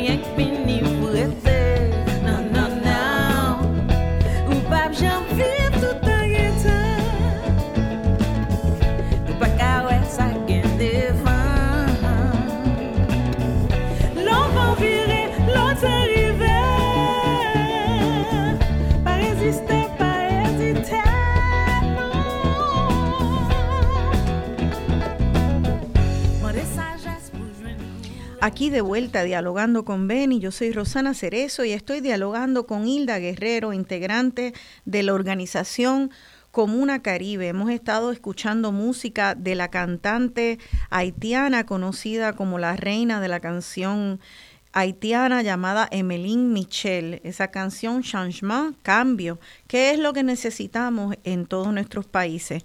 Bueno, Hilda, eh, antes de proseguir la, la conversación, eh, voy a dar el teléfono eh, de aquí de Radio Isla para que la gente llame y haga sus preguntas o comentarios. El teléfono aquí es el 787-292-1703, 292-1703.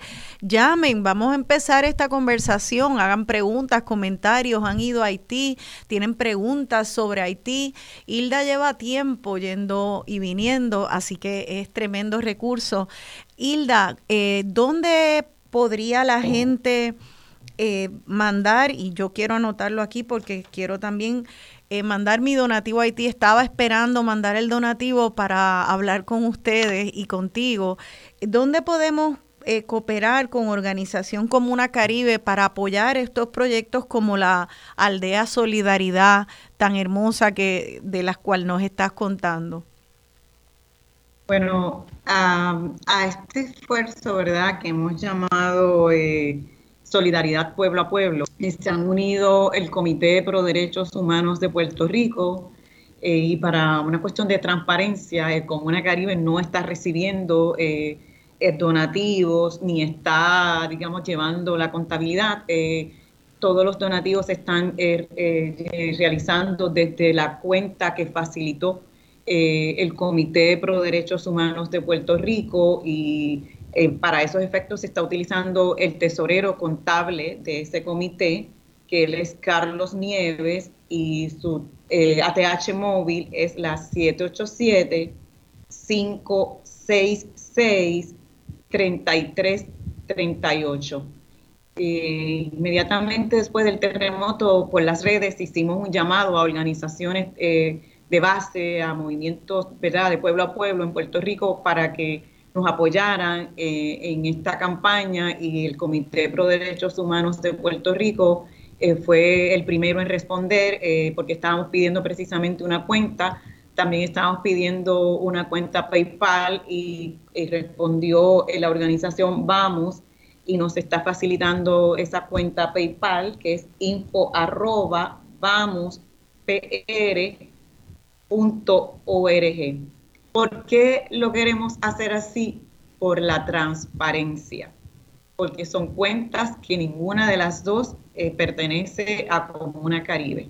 Nosotras nos encargamos de hacer la campaña y queremos, ¿verdad?, que otras organizaciones de Puerto Rico eh, sean las encargadas de recibirlo para trabajar en equipo, para que haya eh, supervisión, para que haya para que el contable de, del Comité Pro Derechos Humanos pueda llevar una, unas Claro. listas y, una, y podamos luego presentar eh, ¿verdad? al pueblo de Puerto Rico cómo, qué cantidad de dinero eh, se recibió, cómo se utilizó. eh, ya la semana pasada hicimos un primer envío de 10 mil dólares.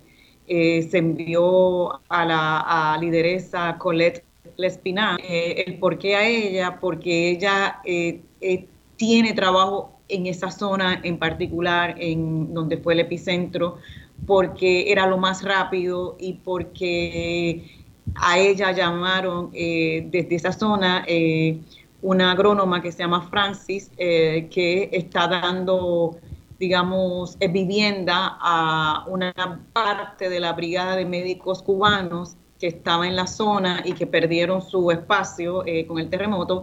Y pues esta mujer tiene un patio muy grande y alojó allí a, a la brigada médica cubana y han improvisado allí en ese patio, digamos que una clínica. Mira Así que había una urgencia de enviar eh, dinero para que eh, se comprase medicamentos y artículos de primera necesidad para que esa brigada que ya estaba allí Sí. pudiese inmediatamente dar eh, los primeros eh, auxilios. Entonces, pues, eh, pero Se, se está congelando la señal en lo que se descongela. Quiero repetir que para poder eh, mandar su donativo de dinero al Comité Pro Derechos Humanos de Puerto Rico, eh, pueden mandar su donativo de ATH móvil al 787-566-3338. 787-566-3338. Y al mandar un donativo a- al Comité Pro Derechos Humanos también va a estar apoyando a toda esta red de la organización Comuna Caribe que ya lleva años allí, que como explicó Hilda, están escuchando y van a usar ese dinero de la manera mejor posible para las necesidades que, que de verdad tienen, no para mandar un montón de algo que ya haya eh, acordémonos que están en medio también de una pandemia, encima de este terremoto y encima de, de la, de la temporada de huracanes. Ya vuelvo a ver a Hilda, no sé si, Hilda, ¿me escuchas? Sigue, sigue congelado, sigue congelada el, el, la transmisión de, de Hilda, así que eh, vamos a, le Pero- voy a, a dar al, a nuestro técnico el, el teléfono. Ah, ahí se descongeló, ya se descongeló, te voy, te veo moviéndote, Hilda, no sé si me escuchas a mí. No, parece que... volvió. Ahí volvió, sí. Ahí volvió. Este estaba. Vamos a, a recibir eh, la primera llamada y mientras tanto, pues si Hilda no puede eh, regresar eh, ahora, le, pues vamos a, eh, así damos oportunidad al técnico de poder contactarla de nuevo. Eh, vamos a recibir la primera llamada. Aquí está, buenos días, están dialogando con Benny. Su nombre, por favor. Ah, hola, creo que están dialogando con Benny. Su nombre, por favor. Parece que la persona estaba, no, se, se desconectó, se desconectó ahí. Este, voy a, vamos a tratar, intentar nuevamente con Hilda de Comuna Caribe. Acá. Llámala, llámala. Anota el número.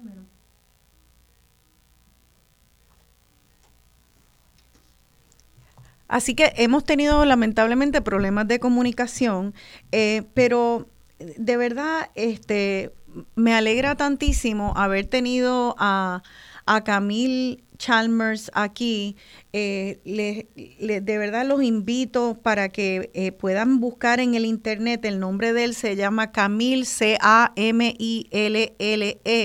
Chalmers, C-H-A-L-M-E-R-S.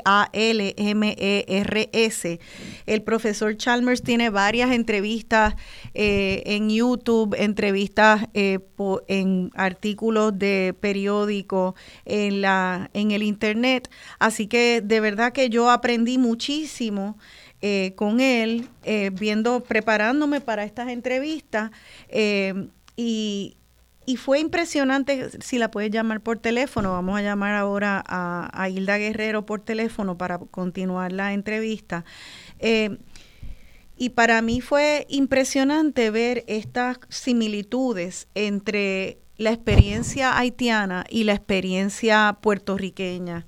Eh, como hablé con el, con el doctor Chalmers, este, nosotros lo vivimos aquí en María, lo vivimos después de los terremotos en el sur de Puerto Rico. Vimos cómo eh, lo vivimos en el verano del 2019, cuando vimos en ese chat ese desprecio de Ricky Rosselló y de todo un grupo que esa es la élite corrupta eh, que se presta para saquear a un pueblo la que dice, ay, no podemos esperar el día que Puerto Rico ya esté sin puertorriqueños, ¿verdad? Esa es esa élite que la hay en la República Dominicana, la hay en Haití, la hay en todas partes, la hay dentro del mismo Estados Unidos para explotar sencillamente a los que no tengan ese capital. Es un capital que no tiene nación, es un capital que no se debe a ninguna frontera, no se debe a ninguna bandera, se debe sencillamente a seguir aumentando el capital de manera avariciosa y a costilla de los seres humanos, no importa dónde vivan. Así que en ese sentido vemos en Haití un espejo de lo que nosotros vivimos después de María. Vemos organizaciones que vienen como si fueran a ayudar eh, y, y se quedan con la mayor parte del dinero de la tal ayuda, porque al final es un negocio, la ayuda no es nada más que un negocio, por eso es tan importante poder identificar organizaciones que no estén en el negocio de la ayuda. Y eh, nuevamente repito, la ATH móvil del Comité Pro Derechos Humanos de Puerto Rico es 787-566-3338. Ya tenemos a Hilda Guerrero nuevamente con nosotras, se nos congeló un ratito. ¿Me escuchas, Hilda? Sí, sí, ahora escucho.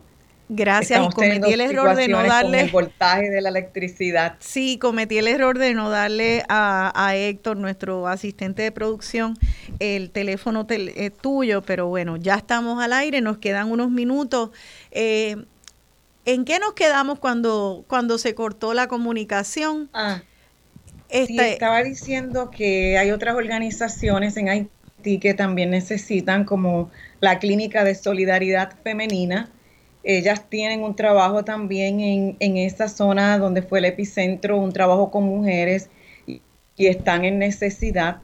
Eh, y también grupos de campesinos, campesinas y lo que hablaba antes Camil de la importancia de comprar en Haití para que se mueva la economía, para que porque como decimos, eh, el epicentro del terremoto fue en el sur, pero hay campesinos y campesinas en el este, en el oeste, en el norte, que en Puerto Príncipe, que se puede ir a comprar a los mercados, que se apoye a las organizaciones que están allí, que van a permanecer allí, porque hay muchas organizaciones eh, internacionales, extranjeras, eh, que como ya bien explicó Camil, eh, se lucran de verdad de, todos estos fondos porque tienen una infraestructura que requiere eh, gastos administrativos que no los tienen las organizaciones en Haití que están allí y que van a permanecer allí. Así es que, que cada quien done, verdad, donde se sienta en confianza de donar,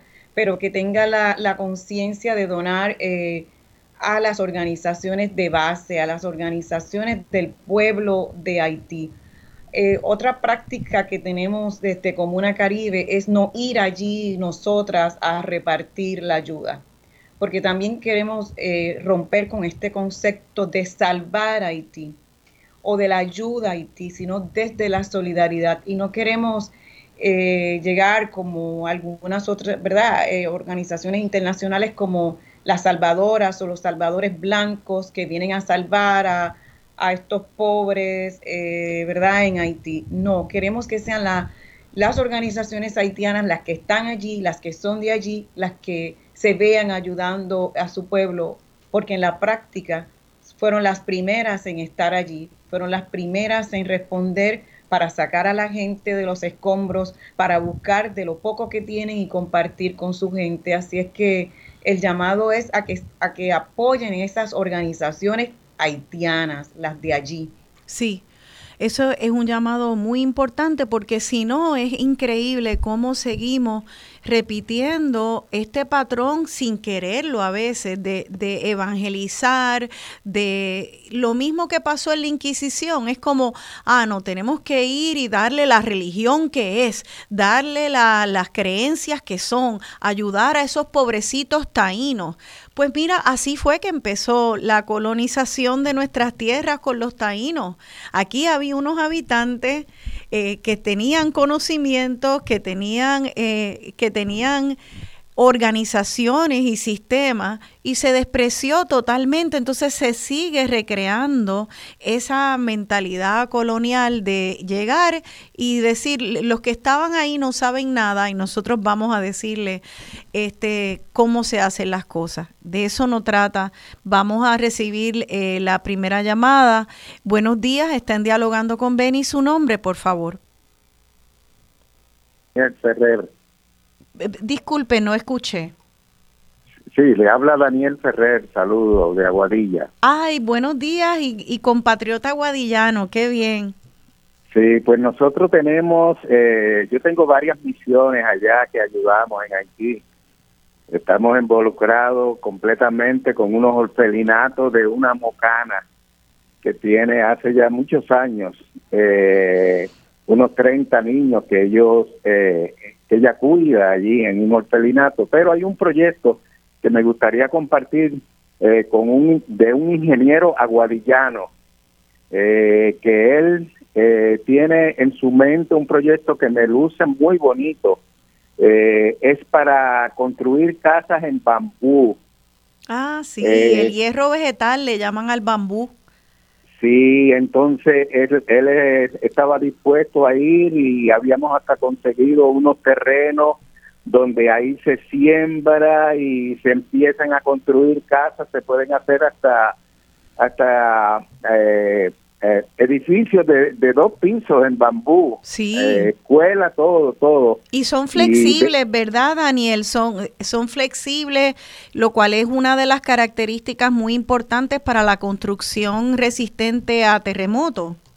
Es la característica más importante eh, también esa, la de la, la resistencia que tiene a, a uno de sus de sus fallas que han sido los terremotos, ¿no? De sus debilidades y es un proyecto muy hermoso, muy hermoso. Yo le acabo de enviar a este a esta persona, este ingeniero, eh, que no estoy autorizado a decir su nombre, pero es una persona muy conocida en Aguadilla, su, su familia. Qué Le envié el site y la información de, de la ah, de la ah, compañera y, y el ángel que tú tienes ahí contigo en la entrevista para que de alguna forma eh, se comunique. Yo le voy a hablar de este proyecto también. Así que Ay, nada, le felicito y no le robo tiempo, no le robo tiempo para cualquier otra persona, pero sí de verdad, de verdad que felicito a esta persona y, y todo el que pueda ayudar a Haití, por favor, hágalo. Así es. Muchas gracias, eh, don Daniel Ferrer. Eh, te, te pregunto, Hilda, ¿hay algún teléfono, aparte del teléfono de la ATH, donde la gente que esté interesada en, en crear puentes con ustedes puedan llamar? Ah, está sin volumen. Perdona, sí. Ahora.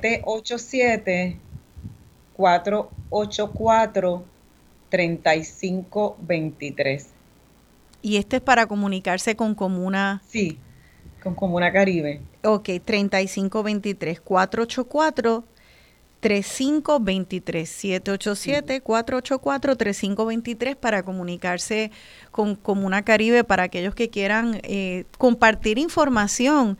Eh, yo creo, Isla, que me gustaría con el poco tiempo que nos queda, si nos puedes dar una pincelada de cosas hermosas y valiosas que tú has visto en Haití, porque tú me comentaste, por ejemplo, y me encanta este tema en Puerto Rico, que, que Haití tiene una agricultura eh, y una agricultura ecológica bien bonita. Y eso a mí me encantó escucharlo porque uno de los estereotipos que hay de Haití es que los haitianos no han respetado su naturaleza, que han talado todo que es una isla que está desierta, que no hay agricultura. Eh, luego, pues entre, entre las cosas que me enteré viendo muchas entrevistas del profesor Chalmers, es que Haití fue explotado para su madera, precisamente para exportar madera con este, una tala indiscriminada para enviar madera a Europa y a Estados Unidos. Este, y entonces todo se le achaca a los haitianos, ¿no? este, y sin embargo, ahí está un pueblo haitiano haciendo agricultura. Cuéntanos un poquito de eso, porque es importante oír lo bueno que está pasando en Haití. En Haití pasan muchas cosas buenas, muchísimas. Tienen una agricultura bellísima, eh, precisamente en esa zona del epicentro. eh, yo estuve en el 2016. ¿Cómo se llama Eh, la zona? eh, Jerem- el- es el sur, está Jeremy, Les Cais y Nipe. No, no soy muy buena pronunciando en Ajá, en el, ajá, eh, pero es el sur de Haití. el sur de Haití. Eh, y allí en el 2016, eh, luego del huracán, yo estuve allí con otras personas, fuimos a llevar apoyo y a comprar lo que esa comunidad necesitaba. Ellos querían picos, palas, carretillas y semillas.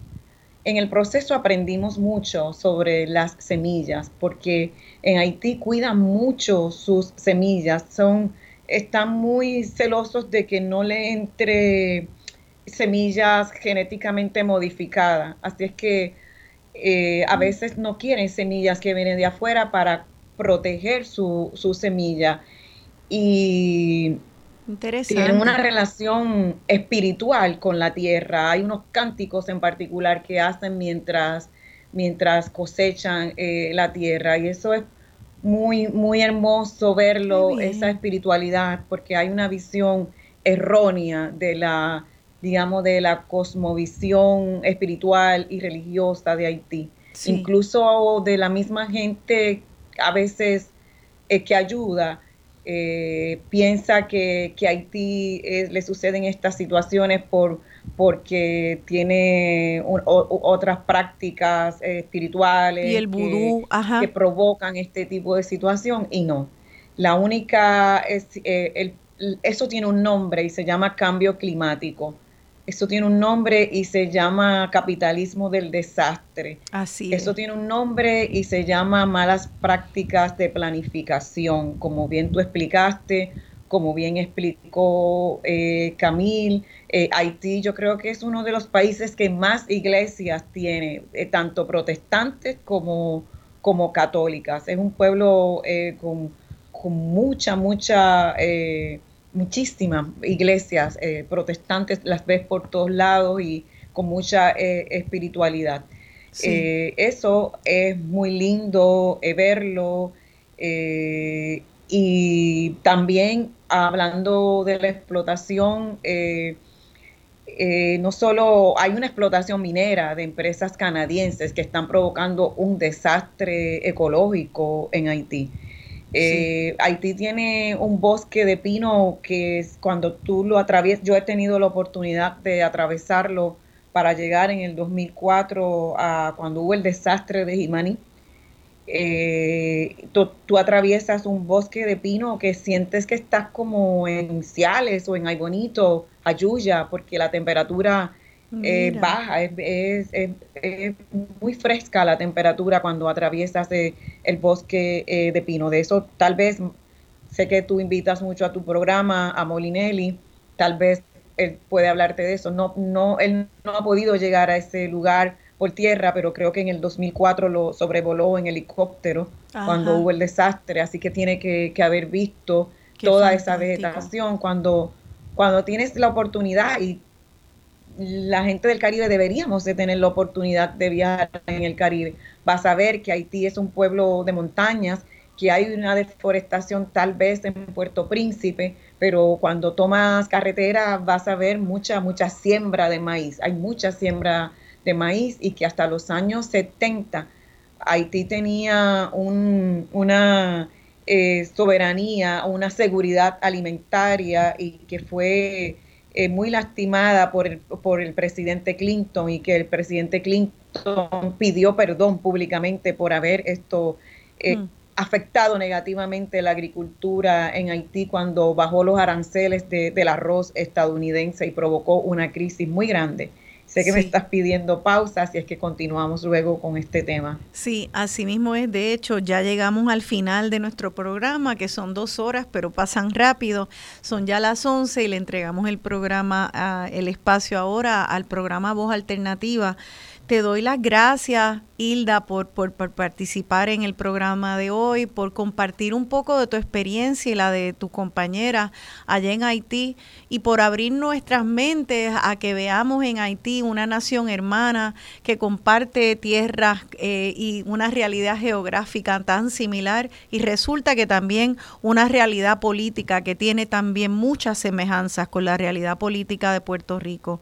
Gracias Hilda Guerrero por el trabajo que haces allí y ya saben, eh, por favor donen al teléfono 787-566-3338, gente boricuas buenos que, y buenas que están allí asegurándose que estos donativos lleguen de la mejor manera para fortalecer al pueblo de Puerto Rico. Gracias Hilda por tu presencia aquí hoy. Gracias a ustedes, muchas gracias, siempre a las órdenes. Gracias mil. Se despide de ustedes su servidora Rosana Cerezo.